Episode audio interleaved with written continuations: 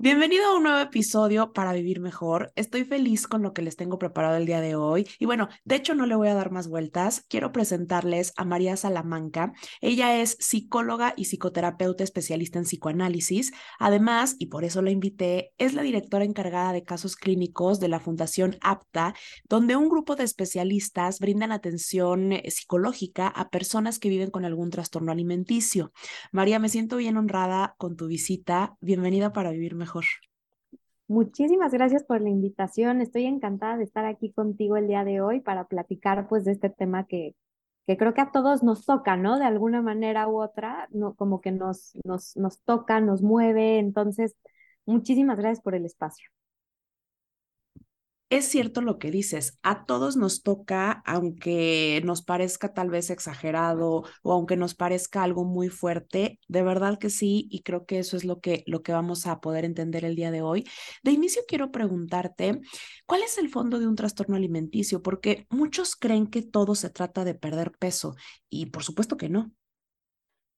Claro, claro, Giselle, justo qué, qué bonita pregunta, porque a mí siempre que platico con, con gente que tiene dudas, que está dudando si, si puede, ¿por qué estoy sintiendo esto? ¿Por qué tengo esto otro? Con papás, ¿no? Que de pronto dicen, es que no entiendo esta moda, ¿no? Este, me gusta mucho explicar que los trastornos de la conducta alimentaria no son trastornos nutricionales, afectan la nutrición, evidentemente, y eso es parte importantísima del cuadro del trastorno.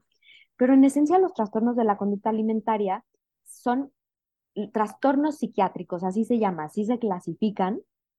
Eh, y esto quiere decir que tiene mucho, mucho peso lo que está pasando a nivel ideas, a nivel de nuestro cerebro, y por eso no es una moda propiamente, o sea, como lo decimos coloquialmente, eh, no, no, porque a ver, sí hay un incremento en que se presenten los trastornos de la conducta alimentaria actualmente y luego vamos a platicar un poquito sobre eso, pero eso no quiere decir que es, porque sean una moda, ¿no? Eso quiere decir que hay ciertas condiciones ambientales, psicológicas, sociales, que están haciendo que se presenten más los trastornos y en ese sentido, más que una moda, pues pensemos en, en términos como epidemiológicos, ¿no? Pero bueno, no son moda, no son una elección, no son una falta de fuerza de voluntad, no son un échale ganas, come, no. Y al pensar en que son trastornos psiquiátricos, eh, nos queda mucho más claro que se van a presentar ciertos fenómenos que van a hacer que la persona altere, se altere su relación con la comida, que se altere su relación con el cuerpo y lo que encontramos son miedos irracionales muy, muy fuertes. Y cuando digo irracionales es porque eso eh, un poco encontramos en las descripciones, pero para las personas no son irracionales. Son miedos que tienen todo el sentido, todo el sustento, que, que, que verdaderamente rigen sus vidas, ¿no? Entonces, desde afuera decimos, pero qué irracional, tú vales más que tu peso, tú eres más, pero para la persona va a costar muchísimo trabajo internalizar eso. Entonces hay que ser pacientes y tratar de ser verdaderamente empáticos, ¿no? Pero son miedos irracionales, son ideas obsesivas alrededor del peso, alrededor de la imagen, alrededor de la comida. Y cuando digo idea, ideación obsesiva, me refiero a que son ideas que vienen de modo incontrolable para la persona, la persona no elige tenerlas, le llegan y son tremendamente angustiantes. Una característica de las ideas obsesivas es que vienen acompañadas muchas veces de una conducta compulsiva. ¿Para qué? Para calmar la ansiedad que generan. Entonces, lo que yo voy a hacer si me angustia, por ejemplo, comer un, un carbohidrato porque pienso que eso me va a generar un incremento de peso radical que a mí me aterra, porque ese es generalmente el, lo que hay detrás, lo, ¿qué voy a hacer? Pues voy a restringir el carbohidrato, ¿no?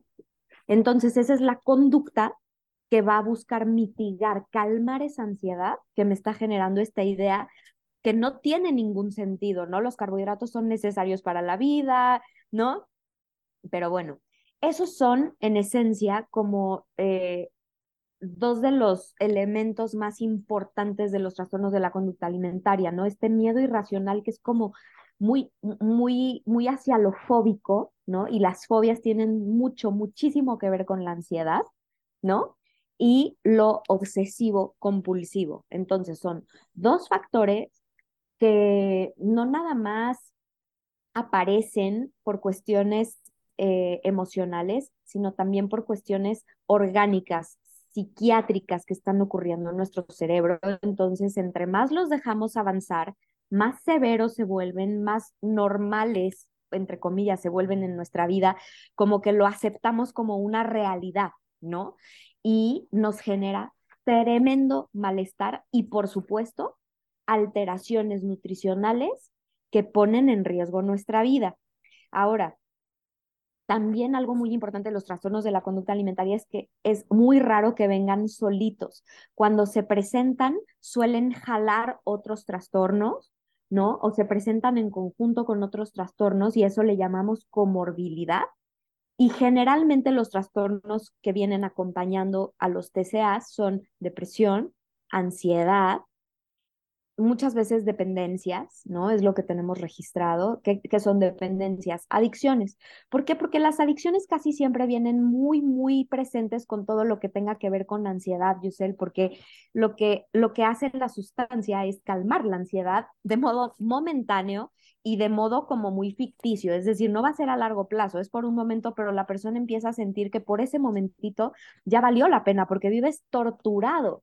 Entonces, eh, pues creo que entender eso no se trata de justificar y decir, ah, bueno, pues hay que dejar que esto siga, no, porque genera riesgos, sufrimiento tremendo para las personas, pero creo que sí es muy importante entender desde dónde ocurren estas cosas, ¿no? Oye, entonces con esto último que dices, que me encanta cómo lo explicas, la comida sería un poco de lo que se depende justamente para calmar esa ansiedad. En algunos casos, sé que no en todos los trastornos de la conducta alimentaria es así, pero, pero la comida estaría como siendo eh, esa, esa parte que, que, que suple la dependencia. Depende, porque a veces puede ser la comida, pero a veces puede ser la restricción lo que es adictivo. ¿no? Y adictivo lo estoy, estoy usando esta palabra de modo muy, muy, suelto, ¿eh? O sea, me estoy dando el permiso de usarla porque quiero, quiero ser súper clara que eh, ser adicto a la comida es una terminología, es un fraseo muy delicado porque nosotros las adicciones eh, las catalogamos cuando vienen a sustancias que no son esenciales para la vida y que alteran nuestro funcionamiento, nuestro estado de conciencia. La comida no hace eso, ¿ok? La comida, uno, es necesaria para la vida, por lo tanto nuestro cerebro está diseñado para sentir placer ante la comida. Y creo que cuando usamos el término adicción a la comida, mucho, eh, puede, puede afectar a personas que, que, que lo que están sintiendo es un patrón de alimentación compulsivo, ¿no? Entonces quiero que quienes nos escuchen tengan eso muy claro. Depender de la comida es normal, dependemos de la comida que la comida sea placentera es normal, porque nuestro cerebro lo que dice es, el ser humano tiene que sentir placer al comer. ¿Por qué? Porque yo necesito que el ser humano se pare, se mueva, busque comida. Las grandes migraciones, el establecimiento de las sociedades, de las culturas, han sido en torno a la alimentación, a garantizar alimentación. Entonces, créanme que todos somos en ese sentido dependientes de la comida, ¿no? Pero cuando alguien dice que yo soy adicto a la comida, a lo que se refiere es a que tiene patrones compulsivos de alimentación, es decir, Puede ser que la comida ya se volvió su única forma de gestionar las emociones. Puede ser que con la comida está encontrando sus únicos espacios de placer y esparcimiento y tal, ¿no? Entonces, es un tema distinto, ¿no? Eh, y sí hay que separarlo. Y en, cuando estamos hablando como de dependencias, yo sí me refiero a sustancias tal cual, o sea, eh, a que haya un consumo de alcohol, a que haya... ¿Por qué? Porque el, el, e, el trastorno me está agobiando tanto que yo busco espacios donde me libero, ¿no? Y lo que suele ser adictivo en los trastornos de la conducta alimentaria no es la comida, es la restricción y las conductas alrededor de la alimentación, las conductas obsesivas alrededor de la alimentación. Nos volvemos adictos a contar calorías, a pesarnos constantemente. O sea, en ese sentido, por ahí iría la adicción, pero quiero explicar esto muy claro porque yo creo que en redes sí vemos mucho adicción al azúcar, adicción a la comida, adicción al no sé qué, y el trastorno por atracón no es adicción a la comida, es un patrón alimentario disfuncional que tiene que ver con muchas cosas que están generando que de pronto existan estos atracones. Me encanta que hagas la aclaración, que me resulta también muy pertinente, y, es que es cierto, cuando ves a una persona con un trastorno de la, de la conducta alimentaria de cerca, te das cuenta que la comida a veces es algo hasta secundario. Sé que es luego complicado hablar, hablar del, del tema, justo porque es algo muy, muy ay, ¿cómo, ¿cómo podría decirlo? Sí, es algo muy delicado, o sea, son temas que, que duelen a muchas personas, que, que, que todos quisiéramos que se entendieran correctamente. Ahorita que, que explicabas esta parte de la dependencia, pensaba que, que es parecido a cómo hoy en día allá afuera se, se deja tan mal al apego, ¿no? Y es que no tengas apegos, y es que tú no tengas una pareja porque la necesitas, pues es que si yo no necesitara una pareja no la tendría, y el apego es de lo más natural a lo largo de nuestra vida. Claro que hay un límite entre donde resulta sano y tal vez ya no tanto. Y ahí podríamos tal vez eh, eh, ejemplificar un poco esta relación con la comida, en donde pues sí, hay una forma sana de relacionarte con la comida y otra en la que tal vez ya resulta contraproducente, enfermizo, incluso no solamente para la persona que, que vive con el trastorno, creo que para toda la familia, ¿no? Absolutamente. Y trabajamos mucho sobre el apego, ¿no? Sobre, eh, porque el ser humano se vincula con todo lo que le rodea, nos vinculamos con todo lo que nos rodea, con las personas, con los objetos, con los animales, con la comida. O sea, nosotros tenemos vínculos y, y con los objetos me refiero, Giselle, incluso objetos inertes. A ver, ¿cómo nos vinculamos con nuestro celular? Pensémoslo.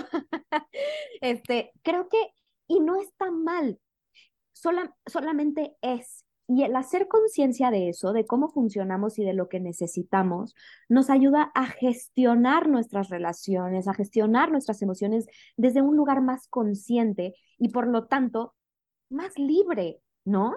Menos automatizado, menos compulsivo, que eso es lo que genera mucho malestar en la vida, ¿no? Cuando nos vinculamos de modo compulsivo con las cosas, nos genera mucho malestar y, ese malestar se puede reflejar incluso a veces hasta en, en, riesgos muy tangibles como lo económico, ¿no? que generemos deuda, que generemos, ¿no? Este, un, una acumulación de cosas como irrelevante en nuestras vidas, este, hasta cuestiones emocionales. Sabemos que el consumo como compulsivo de cosas materiales está muy vinculado con el malestar y eventualmente con la depresión, con fenómenos de, depresión o de ansiedad. Lo sabemos.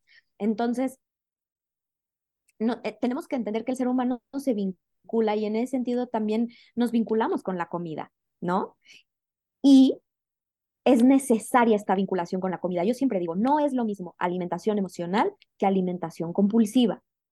Y hay que tenerlo bien claro, porque la alimentación emocional es necesaria en la vida y es una, además una cosa hermosa como latinos, lo sabemos y lo vivimos, ¿no? Eh, es más, ahorita acabamos estamos nosotros grabando este podcast y, e, en enero, ¿no? Este recién saliditos de Navidad y es una época de alimentación emocional, de vinculación emocional con la alimentación. En torno a la comida hay una sobremesa, hay una reunión familiar, están los sabores, que me recuerdan a mi cultura, que me recuerdan a mi familia, que me recuerdan a esa persona especial, mi, mi relación con mi abuela, con mi mamá, con mi tío, con mi, o sea, qué sé yo, ¿no? Eh, cada quien le puede poner, ¿no? Eh, su individualidad a estos ejemplos. Eh, y es absolutamente normal que cuando nos sentimos tristes, eh, a lo mejor se nos antojen ciertas cosas versus cuando nos sentimos felices buscamos cierto tipo de comida de celebración, ¿no? Eh, cuando es nuestro cumpleaños y estamos esperando un pastel, este, o, nuestra, o que nos preparen nuestra comida favorita, eh, o ir a nuestro restaurante especial, ¿no? Es que eso es hermoso, eso yo creo que la cultura de la dieta lo ha satanizado al grado que nos ha confundido y nos ha desconectado de esa relación súper sana con la comida. ¿no? Se vale buscar comida celebratoria, por supuesto que se vale. Cuando empieza a haber un problema cuando toda mi vida pienso que debo estar en restricción y solo me permito vincularme de esta forma con la comida cuando eh, es un, una ocasión especial, ¿no? Pues entonces se vuelve una comida como hiper eh, cargada, ¿no? De, de, de, de, de culpa, emociones, ¿no? de sensaciones. Claro. Y ahí es cuando, y ahí es cuando digo, claro, si solo en Navidad puedo comer en, grande, en gran cantidad, ¿no? Porque es, lo que suele ser permisivo en Navidad es la cantidad, sobre todo. Pues entonces voy a aprovechar y entonces me siento fuera de control en Navidad y que llega la culpa. Si solo en Navidad o en mi cumpleaños me permito probar un pastel, porque me, asumiendo que me encanta el pastel, porque si no me gusta me va a dar igual, ¿no? Pero si solo me lo permito en Navidad, en, en perdón, en, en Navidad o en, o en mi cumpleaños, ¿no? ¿Qué va a pasar? Pues voy a aprovechar y me voy a exceder. Y cuando digo exceder, no me refiero a comí más de dos rebanadas, ¿no? ¿Qué es lo que el nutriólogo dice que debo? No, excederme significa comí sin hambre, comí sin antojo, comí de modo compulsivo. Cuando yo me siento mal, es cuando me quedé sintiendo que esa última rebanada estuvo de más o ese último bocado estuvo de más. Y de hecho, cuando nosotros vemos patrones alimentarios normales, sanos, vamos a usar esas palabras, ¿no? Eh, generalmente las personas al terminar de comer se, se, refieren sentirse satisfechos. Cuando vemos patrones alimentarios disfuncionales, las personas después de cada comida o se quedaron con hambre o se sienten que se excedieron. Y esa es una gran clave para reflexionar sobre nuestra alimentación, ¿no? Yo suelo sentirme saciado a nivel físico y emocional después de mis comidas, es decir, comí lo que me gusta, porque ¿qué creen?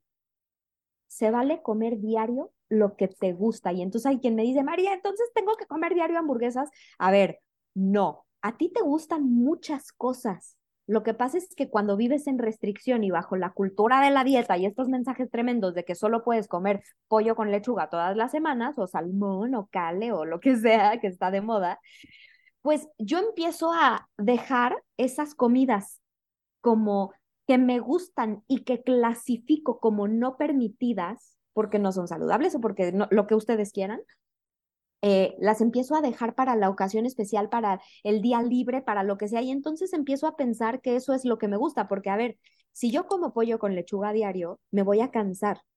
Si yo como hamburguesas diario, me voy a cansar también. Entonces, no, es, no sé si me voy explicando como un poco en esta construcción de que tú puedes comer diario cosas que te gustan porque a ti te deben gustar muchísimas cosas lentejas, hamburguesa, pollito asado, a veces quieres ensalada, a veces quieres verduras cocidas, a veces las quieres más sazonadas, a veces quieres con queso, a veces quieres sin queso, qué sé yo, ¿no? La comida es tan variada y de lo que se trata es de tener una alimentación variada. Y si tú escuchas a tu antojo verdaderamente y conectas con tu cuerpo, tu cuerpo a veces te pide algo mucho más eh, denso calóricamente hablando. ¿Por qué? Porque tienes un día, has tenido una semana muy activa, porque estás eh, haciendo más actividad, ya sea física o cognitiva, ¿eh? Este, y entonces, ¿no? Porque estás en ese día de tu periodo en donde necesitas más hierro y se te antoja algo mucho más este, cargado a la proteína. Cuando tú escuchas a tu antojo, tú te das cuenta de que te pueden gustar muchísimas cosas. Entonces, asegúrense de armar comidas en su cotidianidad que les gusten, que les hagan sentir saciados, no solamente a nivel eh, estómago, ¿no? De ya, ok, ya me llegó la señal de que estoy lleno, sino también a nivel, eh, insisto, eh, como emocional, gusto, ¿saben? ¿no? Sí, sí, sí. Y emocional. Sea, por supuesto, a ver, si yo soy de familia española, pues a lo mejor es, será natural que en algún día de la semana en tu menú haya tortilla española, ¿no? Asegúrate de eso, ¿no? Si mi religión es tal o cual y yo voy a promover ciertas comidas y mi cultura, ¿no? Mi ascendencia, eh, o sea, procuren que, que también en, en, las comidas haya esos alimentos que, que nos gustan, ¿no? Si yo alimento a una familia de cinco, pues voy a procurar que a lo mejor un día de la semana haya el postre que le gusta a uno, el otro día a lo mejor la comida que le gusta al otro, el, el complemento que, que le gusta, o sea, de verdad, la comida se trata eh, de tantas cosas y la nutrición se trata de sumar, no de restar. Creo que eso es algo bien importante que tenemos que tener presente en nuestras vidas y que va a relajar mucho la relación con la comida. Lo que platicamos hoy no se trata de, ay, ahora tengo más reglas que aplicar a mi vida y ahora tengo que hacer. No, de verdad que lo que funciona es relajar un poco la relación con la comida y aprender a confiar en que con el paso del tiempo y con los hábitos adecuados, mi cuerpo va a agarrar su camino y voy a poder confiar más en lo que me dice. Me gusta y, creo que va muy relacionado con, con esta onda de la alimentación intuitiva un, poco de las cosas que nos has contado y que si nos atreviéramos a explorar, definitivamente caeríamos en esto que tú dices. Se nos van a antojar muchísimas cosas y entre esas cosas, ensalada, pollo asado, lo juro porque me ha pasado. Realmente así es. Solamente que partimos del miedo y decimos, no, pues es que me voy a querer atascar, ¿no? Que ahí obviamente hay muy malos hábitos alimenticios que a veces hemos ido aprendiendo pues desde casa y, y no creo que porque nuestros papás quieran hacernos un mal, pero pues es que así es luego la cultura. Yo me acuerdo que, que de niña y de adolescente todavía había muchos días que yo, juro, almorzaba galletas con leche. Y ese era mi almuerzo hasta en, días de universidad. Pues, híjole, tuve que aprender y ni modo. Oye, pero otro punto que quiero resaltar porque me parece bien importante y justo ayer le decía a un amigo, ay, no es que luego los nutriólogos me dan estrés porque han sacado cada cosa que qué bárbaro. Yo todavía me acuerdo hace algunos años cuando se decía, es que no comas emocional, no comas por antojo, es que eso no, se vale. Y ahora se sabe que claro que sí y que qué rico y qué padre que lo podemos hacer. Entonces sí quiero como que resaltar que se vale comer emocional porque también la comida tiene ese, ese superpoder. Emocional, no compulsivo, porque lo compulsivo lastima mucho, Yusel. O sea, lo compulsivo genera muchísima ansiedad y cuando alguien está teniendo un patrón alimentario compulsivo, no está teniendo una relación placentera con la alimentación, con la comida, con su cuerpo. Y la restricción lo que hacen es quitar el elemento de placer. Entonces, por supuesto que quien sienta que tiene alimentación compulsiva, se vale pedir ayuda, pero sí distingámosla de lo emocional, porque nos, nos pedían algo contra natura. No escuches tu antojo, no escuches tu hambre, toma agua si escuchas tu, si tú, si sientes hambre, pues toma agua, porque, o sea, a ver, no, no pidamos cosas contra natura, dejemos de temerle a nuestra naturaleza, dejemos de temerle a nuestro cuerpo y más bien vamos a escucharlo, porque escuchándolo es como vamos a ejercer mejores estrategias de autocuidado para nuestra salud. Hablabas hace un momento de, de, ciertas conductas de riesgo, incluso mencionabas cómo ahora en enero, pues se presta mucho para, porque entonces todo mundo está haciendo el reto, todo mundo empezó la dieta, todo mundo quiere meterse al gimnasio, pero para compensar, no tanto por salud. Entonces, ¿de qué manera podríamos nosotros ver, detectar esas conductas de riesgo que de verdad muy probablemente pueden ser la antesala a un trastorno de conducta alimentaria? Totalmente. Primer conducta de riesgo, insatisfacción corporal. Si yo detecto que mi diálogo interno con mi cuerpo todo el tiempo es de mm, mm, como este crítica, estar hiper alerta, hiper al pendiente de un gramo más, un gramo menos, este constante chequeo en el espejo, constante preocupación de lo que los demás van a pensar de mi, de mi imagen, eh, o sea, de mi cuerpo puntualmente, ¿no? Este, eh, una insatisfacción constante con mi cuerpo es un, un riesgo, ¿ok? Es uno de los elementos de riesgo que observamos. Este insatisfacción corporal además lleva a un fenómeno que se llama fat talk, que es, eh, o sea, eh, la traducción sería como hablar, eh, como hablar gordo, por así decirlo, ¿no? Como estos mensajes internos y que a veces externalizamos, que el, el, en esencia lo que dicen es, ser gordo es lo peor que me podría pasar sentirme gordo es lo peor que puede ocurrir y obviamente el facto que es tremendamente problemático porque punto número uno es un constante ataque contra uno mismo y punto número dos es un ataque franco ante las personas de cuerpo gordo porque lo que estamos diciendo es ser gordo es terrible, ¿no? Entonces, ojo con ese mensaje porque no, ser gordo no es terrible y tenemos que empezar a cambiar esa narrativa. Entonces, ¿qué es el fat talk? Ay, me aprietan mis jeans. Soy una vaca. Y perdón, quien puede escuchar esto y sentirse incluso movilizado, triguereado, ¿no? Eh, porque el fat talk es tremendamente triguereante. Fíjense, hablarse así todo el día, verse en el espejo y decir, es que eres una vaca, eres horrible, mira tus muslos, es que no tienes disciplina, hoy no hiciste ejercicio. Es un, es un discurso tremendamente violento en todos los sentidos, con uno mismo y con los demás. También cuando lo hacemos externo, ay, bajaste de peso en vacaciones, te ves preciosa, ¿no? Eso es fact talk disfrazado, o sea, como porque en realidad es lo mismo. Estamos mandando el mensaje de que ser delgado es bonito y no ser delgado no es bonito o deseable o bueno o saludable, ¿no? Entonces, ojo con ese mensaje. No debemos de hablar del cuerpo de los demás. Fat Talk generalmente lo que hace es hablar de todos los cuerpos, ¿no? Ay, ya viste el artista tal que subieron sus fotos en la playa, tiene celulitis, etcétera. No al Fat Talk. Hay que frenarlo. Compensación.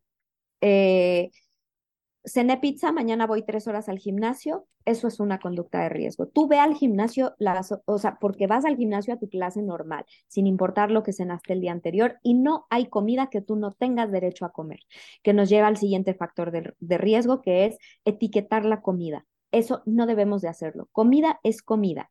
Por supuesto que todos queremos tener acceso, que es un derecho, y elegir comidas con mayor densidad nutricional, sí, pero que existan otro tipo de comidas y que a veces las elijamos tampoco está mal ni tenemos que castigarnos por eso, ¿ok? Siguiente factor de riesgo, eh, cuando restringo. Cualquier dieta restrictiva, es decir, restringo calorías, restringo grupos alimenticios, cualquier dieta restrictiva que, que restrinja, valga la redundancia, perdón, es de riesgo. Las dietas no son la forma de buscar la salud. ¿Qué es la forma de buscar la salud? Buscar un patrón alimentario que me funcione, que se adapte a mi economía, a mi estilo de vida, a mi nivel de actividad y a mis necesidades emocionales, ¿ok? Eso es lo, lo favorable a nivel salud, no la dieta estándar que dice que todo el mundo dice que es la que es la buena, ¿no? El quien dice que es la keto, hay quien dice que lo que sea. No, ¿ok?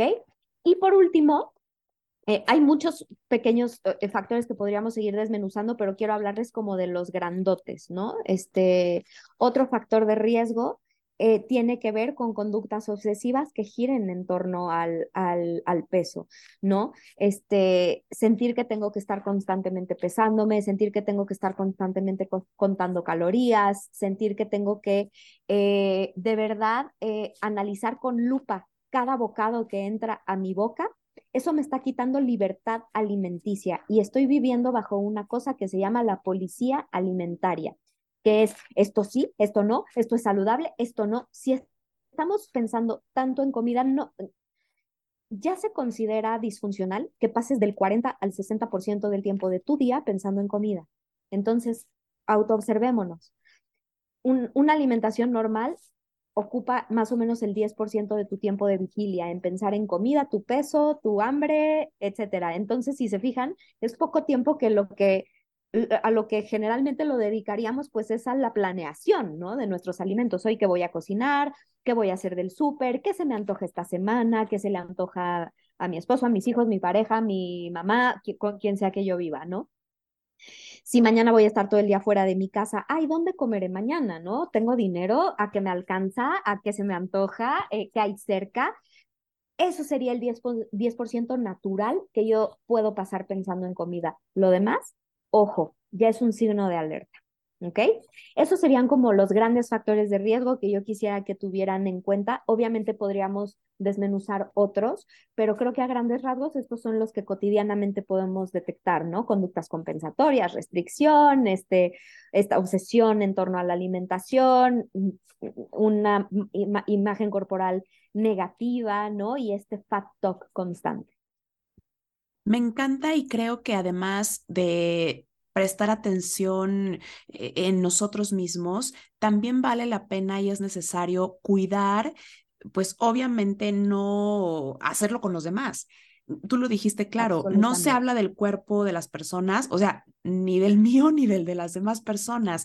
Tampoco va a estar fregando con la comida con las otras personas. O sea, siento que también ahí tenemos una responsabilidad muy grande con nuestras hermanas, con nuestra mamá, con nuestras primas, con nuestras amigas, incluso con la desconocida, ¿no? Que, que esa parte también ayudaría a ir cambiando poco a poco, muy poco a poco, lamentablemente, la, la parte social, que luego sí es eh, un peso muy grande sobre las personas, todas, sobre todo las personas y pues por supuesto más entre quienes viven con un trastorno de conducta alimentaria absolutamente. Hay que quitarle peso al peso, porque de verdad que no es lo único que somos, ¿eh? Este, y tampoco es nuestro único indicador de salud.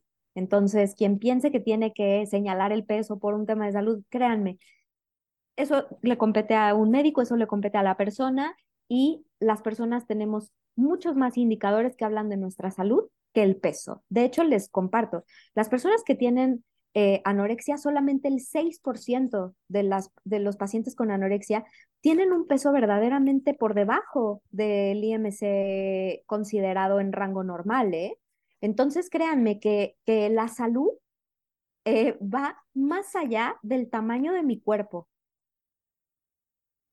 Y lo contrario, yo conozco personas que, que tal vez tienen algunos kilos, y lo pongo entre comillas, de más, o, o, tal vez sí tendríamos que hablar del índice de masa corporal, que ya también es como que un lío.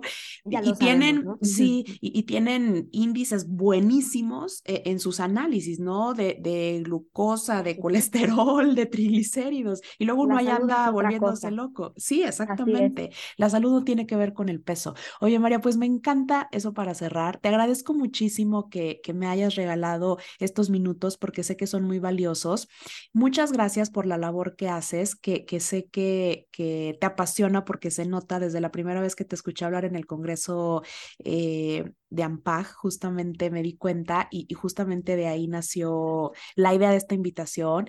Te agradezco mucho por lo que nos cuentas y, de verdad me parece bien relevante y ojalá no sea la, la única vez que vienes al podcast. Ojalá que no sea, ojalá que podamos hablar más de esto. Muchísimas gracias por la invitación y, también ojalá que alguien eh, escuche esto y pues le sirva para cuestionarse, para saber que puede haber algo distinto, una relación más libre con nosotros mismos, con la comida, con nuestro cuerpo. Eh, no tenemos que estar tan agobiados, de verdad. Eh, somos mucho más que, que un número en una báscula, ¿no? Y, ojo porque al inicio eh, eh, lo dijo María muy claramente, no se trata de algo nutricional, porque luego también pasa que si yo me estoy sintiendo medio extraña o si tal vez ya detecté alguna de estas conductas de riesgo, corro al nutriólogo.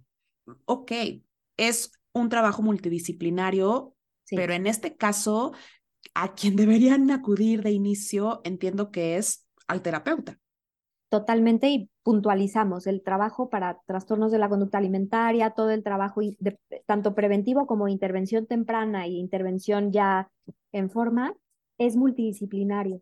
Entonces, siempre somos muchas personas en un equipo porque eh, la alimentación y la vida y las emociones son complejas y entran en contacto con el cuerpo, pero con la parte social, pero con la parte familiar. Y entonces creo que es increíble que ya tengamos esta conciencia, ¿no? De que no vamos a, fragmentar al ser humano, sino que tenemos que vernos como, como lo que somos. Somos integrales, somos muchas cosas, somos algo complejo y precioso. Y, y en ese sentido también decirles, los trastornos de la conducta alimentaria tienen cura. Entonces, busquen ayuda. Eh, cuando se detectan de modo temprano, hay mucho mejor pronóstico y el tratamiento también es más rápido. De verdad, eh, que no sea un tabú, ¿no? La salud eh, es algo que todos queremos y se vale buscarla.